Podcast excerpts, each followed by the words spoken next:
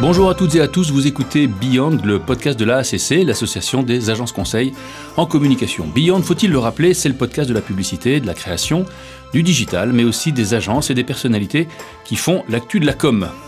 Nous enregistrons cette émission dans les locaux de l'agence Brax. Les micros ont passé trois jours dans de l'eau de Javel, les fauteuils ont été désinfectés au lance-flammes et nous sommes à un bon mètre de distance. Bref, tout est parfait, Covid compliant. Et nous remercions Julien Casiro pour son hospitalité et son sourire, même masqué. Pour ma part, je suis Emmanuel de Saint-Bon, président de l'agence Roxane, et je suis très heureux de vous retrouver. Nous reprenons aujourd'hui notre série de portraits de celles et ceux qui font vivre les agences et vibrer leur campagne. Aujourd'hui, mon invité est une artiste, mais une artiste qui, à la sortie de l'école, a été remise dans le droit chemin, si j'ose dire, de la publicité par un jury directeur artistique chez Publicis. Et tant mieux pour nous, Mélanie Pennec, bonjour. Bonjour de loin, Emmanuel. Alors avant d'entrer dans le vif du sujet, je te propose, Mélanie, ainsi qu'à nos auditeurs, une petite balade à travers les grandes étapes de ta vie. Le genre de balade que tu fais quasiment tous les matins entre ton domicile et DDB, l'agence où tu es directrice de création. Puisque, et c'est toi qui le dis, aujourd'hui, tes meilleures idées surgissent au soleil levant, dans les rues de Paris, là où tu croises collégiens et ouvriers, patrons de café ou businessmen pressés. La vraie vie finalement, celle qui inspire et celle qui donne corps à tes concepts. Le début de la balade, pour toi, commence donc à l'École nationale supérieure des arts appliqués et des métiers d'art, l'ENSAMA, et pour les intimes, l'école Olivier de Serre. Et là, tu choisis un chemin différent de tes petits camarades de promotion, puisque, fraîchement diplômé, on te propose de faire de la pub, et pas n'importe où, d'en faire chez Publicis, cette grande et belle maison. Là, c'est le coup de cœur. Tu fais euh, le fait de pouvoir mettre tes talents au service d'un annonceur te conquiert et tu décides d'en faire ton métier. La promenade t'amène de Publicis à l'agence V, puis chez DDB. Tu fais un tour chez Alpin Pacro avant de revenir chez DDB comme directrice de création. On peut te voir aussi arpenter les plus grands festivals de publicité pour remettre ou recevoir des prix ou simplement fêter ton anniversaire qui tombe, hein, c'est ça, hein, je suis bien renseigné, Absolument. Hein, qui tombe pendant le Cannes Lyon. Bon alors cette année pas d'anniversaire, pas de Cannes, mais on compte bien se rattraper l'an prochain. Alors néanmoins, Mélanie, tu es, tu es, on peut dire ton âge quel, âge quel âge tu as, Mélanie? Eh bien, du coup, j'ai 34 ans depuis hier. Tu as 34 ans depuis hier, mais bon anniversaire, Mélanie. Tu es donc directrice de création, je l'ai dit. Vous n'êtes pas si nombreux et nombreuses à exercer ce, ce métier, donc j'ai plein de questions pour toi. Et la première, c'est justement euh, une question relative à ta formation. Tu as été formé dans une école d'art appliqué, pure et dure. On y enseigne le design, l'architecture, l'anatomie, les arts décoratifs, que sais-je encore. Et puis, tu bifurques vers la publicité. Est-ce que tu peux expliquer à nos auditeurs ce qui s'est passé? Parce que vous n'êtes pas si nombreux à faire ce, cheminement finalement. Euh, bah absolument. Bon, déjà, merci pour l'introduction. J'étais en train de me rendre compte que sans le, avec le confinement, du coup, je ne marche plus, donc peut-être je n'aurai plus aucune bonne idée. Voilà, Vous m'excuserez d'avance. Euh, et donc, alors ouais, l'école d'art, en fait, euh, euh, je viens d'une école donc euh, dont on a dit le nom très long, qui est une école d'art appliqué, c'est-à-dire que ça dépend du ministère de l'Éducation nationale et pas du ministère de la Culture. Et l'idée, c'est de se dire comment est-ce qu'on n'est pas des grands artistes justement, mais comment est-ce que on est au service du design, de l'architecture et tout ça. Et en fait, l'idée, c'est qu'effectivement, c'est des écoles qui sont un peu snob où on apprend à la main la typographie, ce genre de choses. Comme Steve Jobs, hein, bien. Exactement, Ah, voilà, bien, tout à fait, le même. Et euh, en, en l'occurrence, voilà, moi, je, je, je, pense, je pensais faire ça. Je pensais, à vrai dire, faire du graphisme un peu indépendant, en petite snob que j'étais. Et, euh, et en fait, ce qui est intéressant, c'est que dans ces écoles et dans la publicité, ce qu'il faut retenir, c'est qu'il y a des choses de l'ordre du concept. Et en fait, quand on est en école d'art, comme partout, euh, ce qu'on ce qu'on ce qu'on cherche, c'est ça, c'est à conceptualiser les choses, à, à, à, trouver un peu de sens à la forme. Et finalement, moi, je connaissais pas foncièrement ce métier de publicitaire, mais je me suis rendu compte que de la même façon qu'en typographie, on va dire, on va mettre tel typo parce que ça, ça veut dire ça, et ben en publicité, c'est ça x 10. Donc euh, c'était parfait. Mais ça veut dire, c'est intéressant, je prends conscience que dans ces écoles, dans ces bataillons de promotion, vous parlez finalement peu d'agences. C'est-à-dire que les uns et les autres, vous vous orientez vers d'autres carrières que dans celle de la com et de la publicité. Absolument. Alors, il y a un petit tronc commun au début où on, en fait un peu, et puis très vite, la spécialisation qu'on a, elle est vraiment de l'ordre de la micro-édition, ce genre de choses. Et la publicité, je pense qu'effectivement, c'est euh, a priori peut-être que les, les étudiants de base se disent qu'ils n'ont pas le profil, en disant moi j'ai envie de faire une école d'art et puis j'ai envie de, de dessiner, de faire des choses. Et je pense que ça apparaît pas de façon complètement naturelle, alors que pour moi, quand on aime chercher des idées, quand on aime, ben, même quand on fait un dessin, quand on aime composer, tout ça, ça a une suite qui est vraiment logique dans la hmm. publicité. Et quand tu as annoncé à tes petits copains ou des petites copines que tu partais dans la pub, pas de réaction, pas de problème ou alors déjà, peu d'amusement J'ai eu, on, on, l'a pas dit son nom, mais c'est Mathieu Vinciguera qui était dans mon jury de diplôme, et donc que je remercie, euh, et qui m'a proposé quand même un CDI direct après l'école. Donc en vrai, j'ai quand même un peu fait des jaloux, on va pas se mentir. Et en fait, euh, non, disons que je voilà, c'est assez rigolo parce qu'on était à la fin, c'est des écoles qui sont gratuites et c'est assez merveilleux quand même dans le monde actuel. Et par contre, elles sont assez sélectives. Donc on termine sur une promo, on n'est plus que 15 mmh. avec des conditions qui sont assez rêvées. Et alors sur les 15, c'est assez fou parce qu'on est trois directeurs de création chez DDB à être sortis de cette ah, promo-là. Mais je pense qu'on est complètement l'alien de toutes les années Olivier de Serre. voilà. Donc comme on s'entendait tout le temps hyper bien, je pense que les gens se sont dit finalement que c'était logique qu'on fasse ça tous les trois. J'avais il y a quelques semaines à ce micro euh, Bertie Toledano elle-même et qui me rappelait, je sais plus quels étaient ces mots, que la publicité était le point de jonction entre le domaine de l'art et le domaine du, commerce. Tu es d'accord avec ça Absolument. Alors moi, avant même de faire une école d'art appliqué, j'ai un profil beaucoup plus classique. Quoi. J'ai un bac économique et euh, spécialité mathématique, donc je suis assez rationnelle. Ah, Et euh, ouais, waouh, j'étais pas très forte, hein, mais, mais en, l'occurrence, je trouve que moi, ce qui m'intéresse vachement à la publicité, c'est ça. C'est je trouve que c'est une équation à résoudre vraiment, c'est-à-dire une équation de quelle est la cible, euh, est les quelles sont les références culturelles de cette cible, qu'est-ce que qu'est-ce que le client veut dire et je trouve que la forme doit pour moi apparaître vraiment effectivement comme une réponse et comme un point de réponse à ces choses-là. Donc effectivement, je suis complètement d'accord. Je crois que c'est moi le métier que je préfère en agence, c'est planeur stratégique. À un moment, je... ça se sent un peu. Hein, J'y pensais en t'écoutant, c'est un peu ça. Je trouve que c'est super chouette parce qu'effectivement, il y a une espèce de petite magie de se dire comment est-ce qu'on trouve la réponse parfaite. Et, et voilà, il y a des fois où on se trompe et il y a des fois où c'est intéressant parce que la réponse parfaite à une problématique de communication, a des fois où elle n'est pas si créative que ça. Alors c'est un peu triste, mais moi, j'essaie du coup de, réfléchir de cette façon-là et c'est hyper, hyper intéressant. Alors, on va en parler tout à l'heure, puisqu'on va, on va pouvoir évoquer euh, une campagne sur laquelle tu as travaillé et, qui, vient tout juste de sortir, c'est tout chaud. Euh, moi, j'ai observé par la suite, puisqu'on parlait de jury, j'ai observé que par la suite, tu es devenu euh, jury toi-même. tu en as, as distribué des prix, tu en as, en as reçu.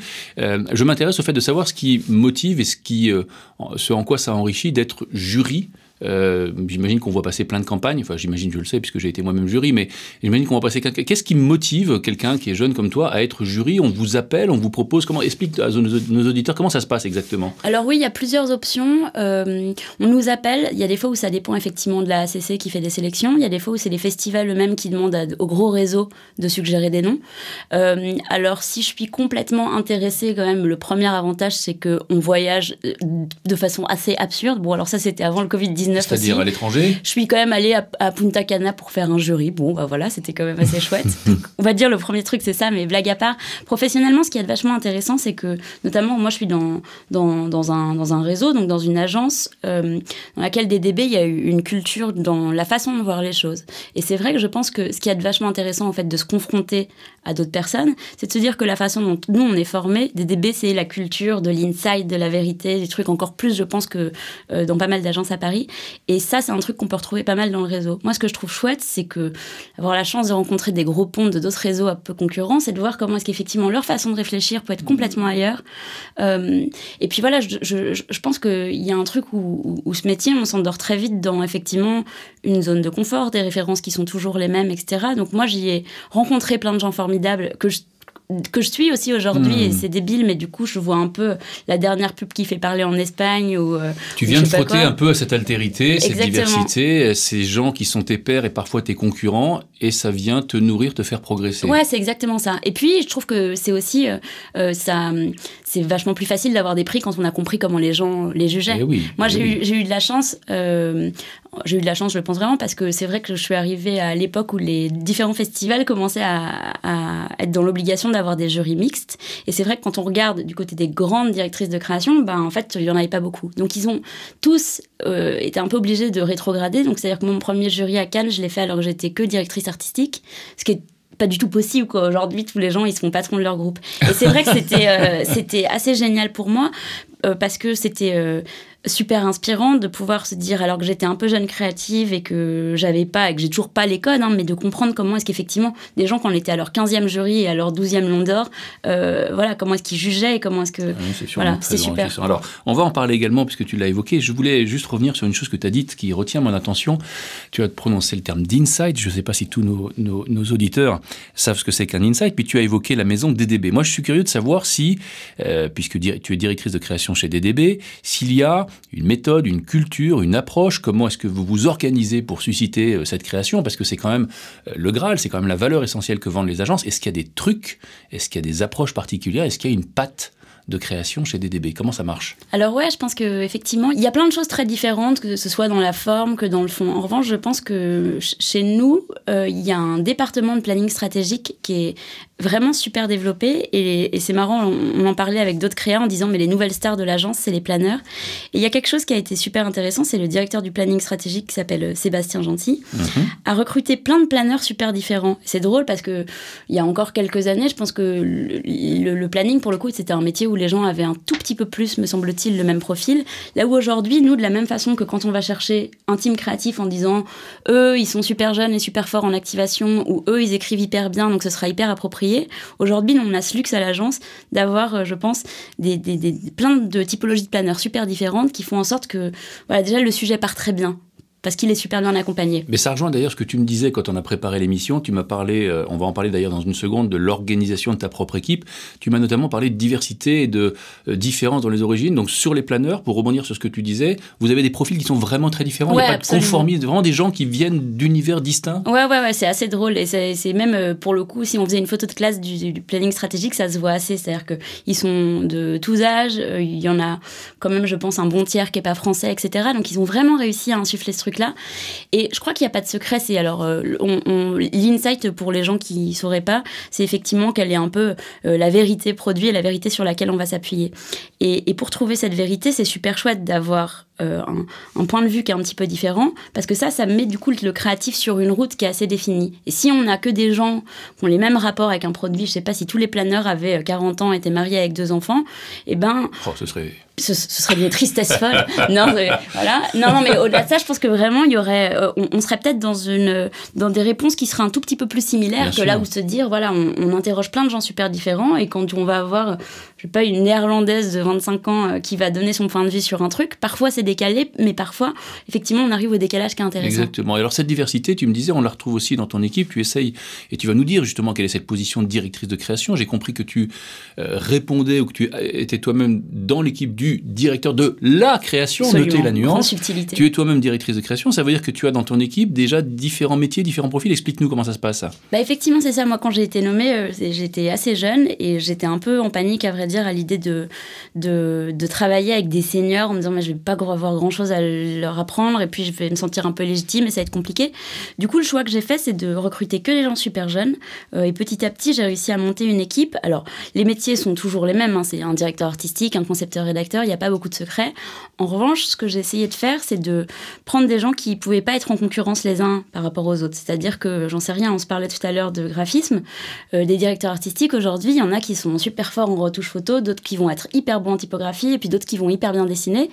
Et moi, ce que j'ai essayé de monter, c'est une équipe où je dis tu vas pas perdre trois heures à faire un mauvais dessin quand le gars à côté de toi, il va te le faire en un quart d'heure et super hmm. bien. Et du coup, on a créé un petit truc qui s'est construit petit à petit et qui fonctionne, je crois, plutôt pas mal, qui est de se dire, ben oui, retrouvons un truc un peu collaboratif.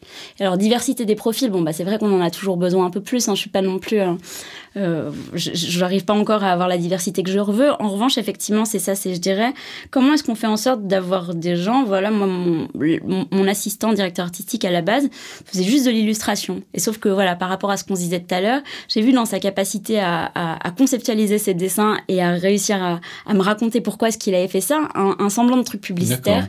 Et du coup, c'était chouette. Donc voilà un peu euh, comment on travaille. Avec un petit risque, si je peux me permettre un commentaire sur le long terme, c'est que les gens peuvent peut-être s'installer dans leur zone de confort fort avec un tel système. Donc il faut aussi penser Absolument. de temps en temps à les, sortir de leur zone de confort et à les confronter euh, à la C'est ça, c'est du coup parfois comment est-ce qu'on crée aussi des... C'est-à-dire que moi ce que je voulais un tout petit peu arrêter, c'est, euh, en, j'en sais rien, quand on fait une compétition, donc euh, tout le monde connaît, on est un team, un directeur artistique, un concepteur-rédacteur, et puis chacun travaille un peu de son côté, puis à la fin on réunit tout, et puis ça se ressemble pas beaucoup, et c'est un peu le bazar. Nous, on se dit, ben, il y a des fois où effectivement, peut-être que c'est super intéressant de faire travailler deux concepteurs-rédacteurs, ou c'est très intéressant de faire travailler deux directeurs artistiques, parce que la solution plastique qu'on va avoir au bout sera hyper hmm. intéressante. Donc j'essaie de travailler de cette façon-là, en, en, créant en fait des binômes, des trinômes, des quintomes, enfin des groupes de gens, quoi, euh, euh, qui, qui, du coup avancent et essayent de se développer de cette façon-là. Alors justement, j'avais il y a quelques semaines à ce micro euh, Gilles Fichteberg, qui est le président de la délégation pub de la ACC, et on parlait justement de ce saut presque quantique qui existe entre le métier de directeur artistique, directeur de création. Il me parlait d'un rôle de fédération, d'exposition en clientèle. Qu'est-ce qui fait que dans ton cas, après avoir exercé, alors je ne sais même pas d'ailleurs, tu étais DA ou CR DA. DA. Qu'est-ce qui fait qu'à un moment donné, tu as voulu et tu as pu accéder au poste de directeur de création? Euh, je suis hyper déjà d'accord. Je crois que c'est pas du tout le même métier. Euh, en fait, si je suis complètement honnête, moi, je suis une créative, genre ok, mais je suis pas du tout une grande créative. On se parle de justement tous les gens qu'on qui ont, des prix à chacun de leurs projets, etc. Moi, je suis beaucoup plus rationnelle que ça. Et en fait, je pense que j'ai la chance d'avoir euh, un président et un directeur de création qui ont décelé ce truc-là chez moi. C'est-à-dire que je pense qu'ils ont compris que ma force, elle n'était pas tant dans les idées en elles-mêmes que dans... Euh, voilà, moi, j'adorais faire mes presses moi-même. Euh, j'adorais effectivement aller rencontrer des clients. j'adorais avoir un peu des, jeunes à manager, etc. Et, je suis assez contente parce que j'ai la chance d'être dans un environnement où quelqu'un s'est dit, le métier qu'il te faut et qui te convient plus en agence, c'est celui-ci. Cool. Donc, ouais, c'est chouette, j'ai eu la chance. Donc, tu es quand même à mi-chemin entre un rôle d'exposition, un rôle de management, un rôle de vente aussi, en tandem avec un directeur conseil ou un directeur associé. Ouais, absolument. Et à emmener tout ton petit monde vers une idée commune. Ouais, c'est exactement ça. C'est-à-dire que, en fait, quand je dis que c'est pas le même métier, c'est que je crois que vraiment, il y a un truc, il y a, dans les agences justement internationales, si on en reparle, en fait, il, y, a, des agences où, ils ont vraiment scindé les choses. C'est-à-dire qu'ils ont dit, il y a le métier de designer, et puis derrière, en fait, le designer devient un très grand designer, etc. Et il y a le métier de directeur de création. Moi, je trouve juste un peu dommage que ce soit un statut qui, parce que c'est le seul statut un peu honorifique, parce qu'aujourd'hui on dit DA, mais ça veut dire la même chose pour quelqu'un qui travaille depuis trois jours et quelqu'un qui travaille depuis 15 ans. Seule évolution possible qui est directeur de création. Alors je crois que ça n'appelle pas du tout les mêmes compétences, effectivement. C'est euh, un travail qui est un peu moins créatif, qui est de jongler globalement effectivement avec, pas mal de problèmes quand même un peu dans tous les sens, et réussir à se dire bon comment est-ce qu'on fait pour euh, pousser que font les créatifs et faire en sorte de se battre sur les bons combats.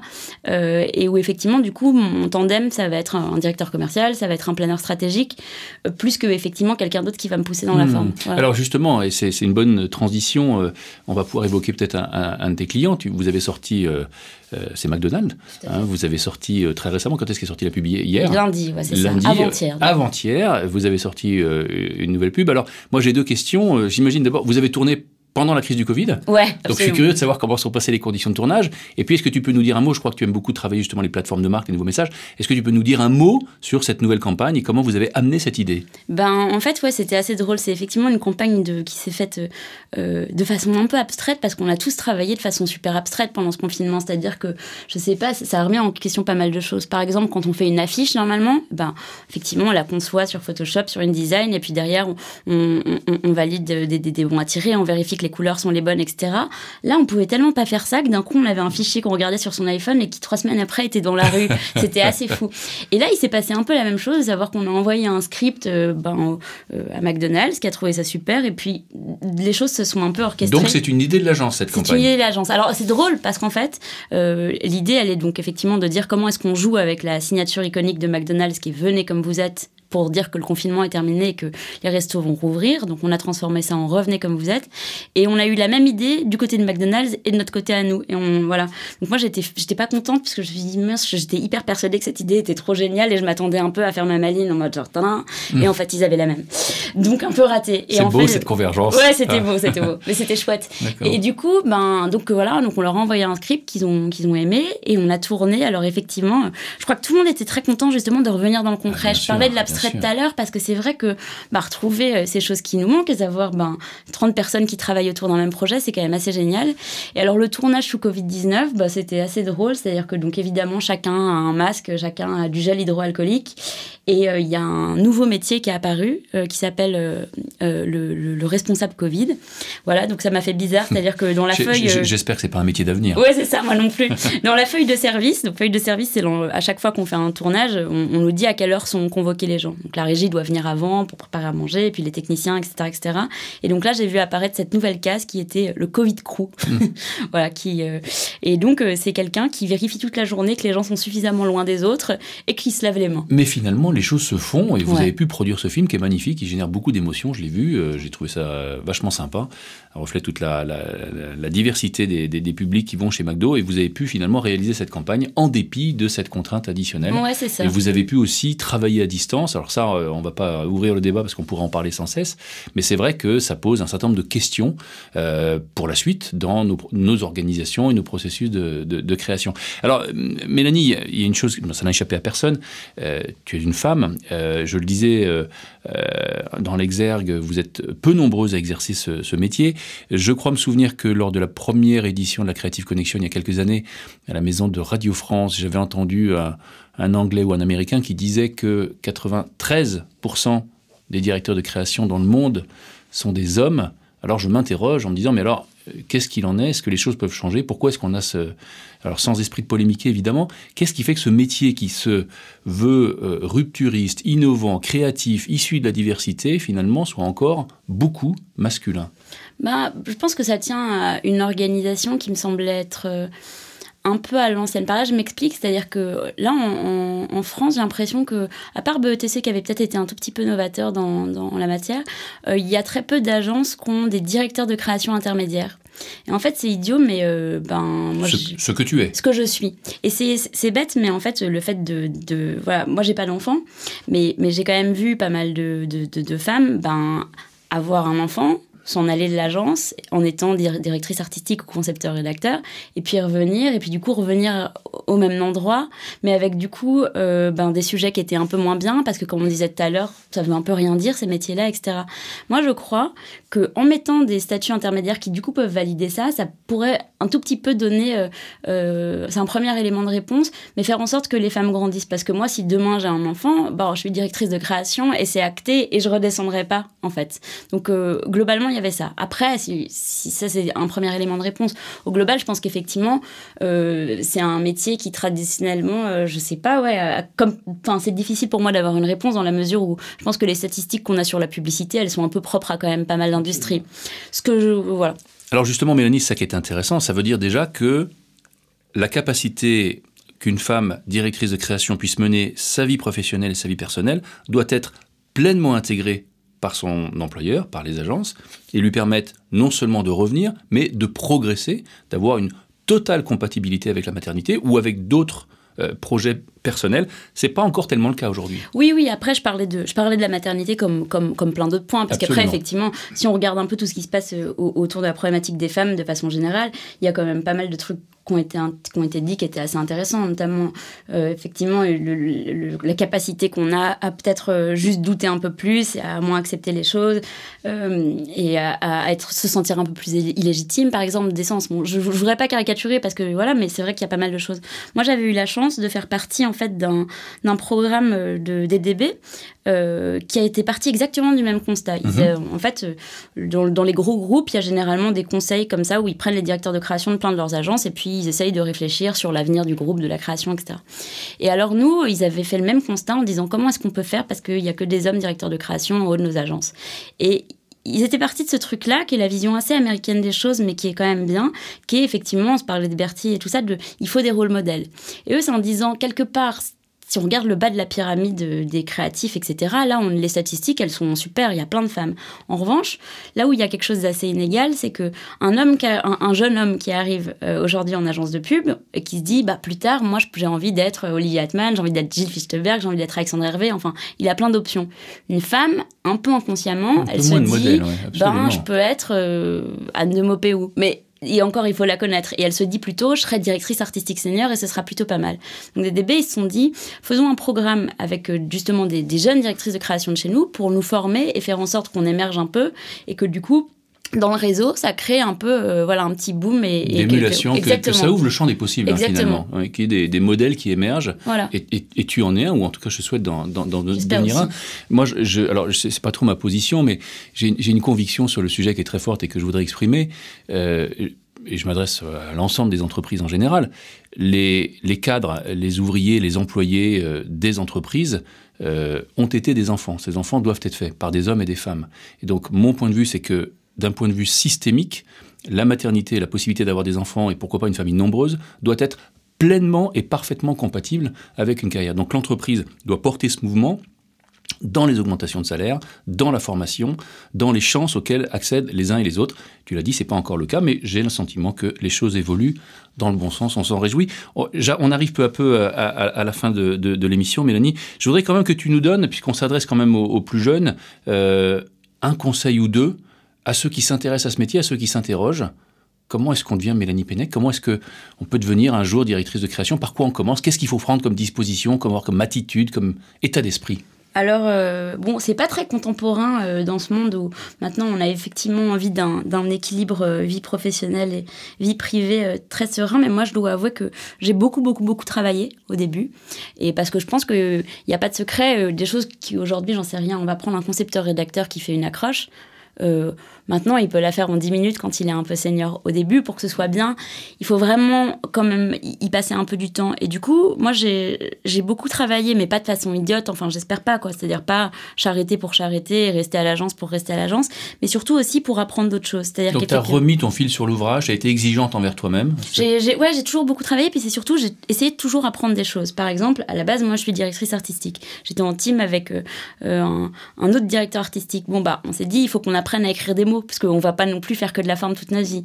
Euh, ensuite, j'ai dit, bah oui, j'aimerais bien faire mes présentations moi-même parce que je trouve ça chouette. Donc, j'ai appris un autre logiciel. Et après, j'ai dit, ah, quand même, ce serait pratique de réussir à mettre moi-même le son sur une vidéo pour vérifier que cette musique, elle est bien. Et j'ai appris des choses.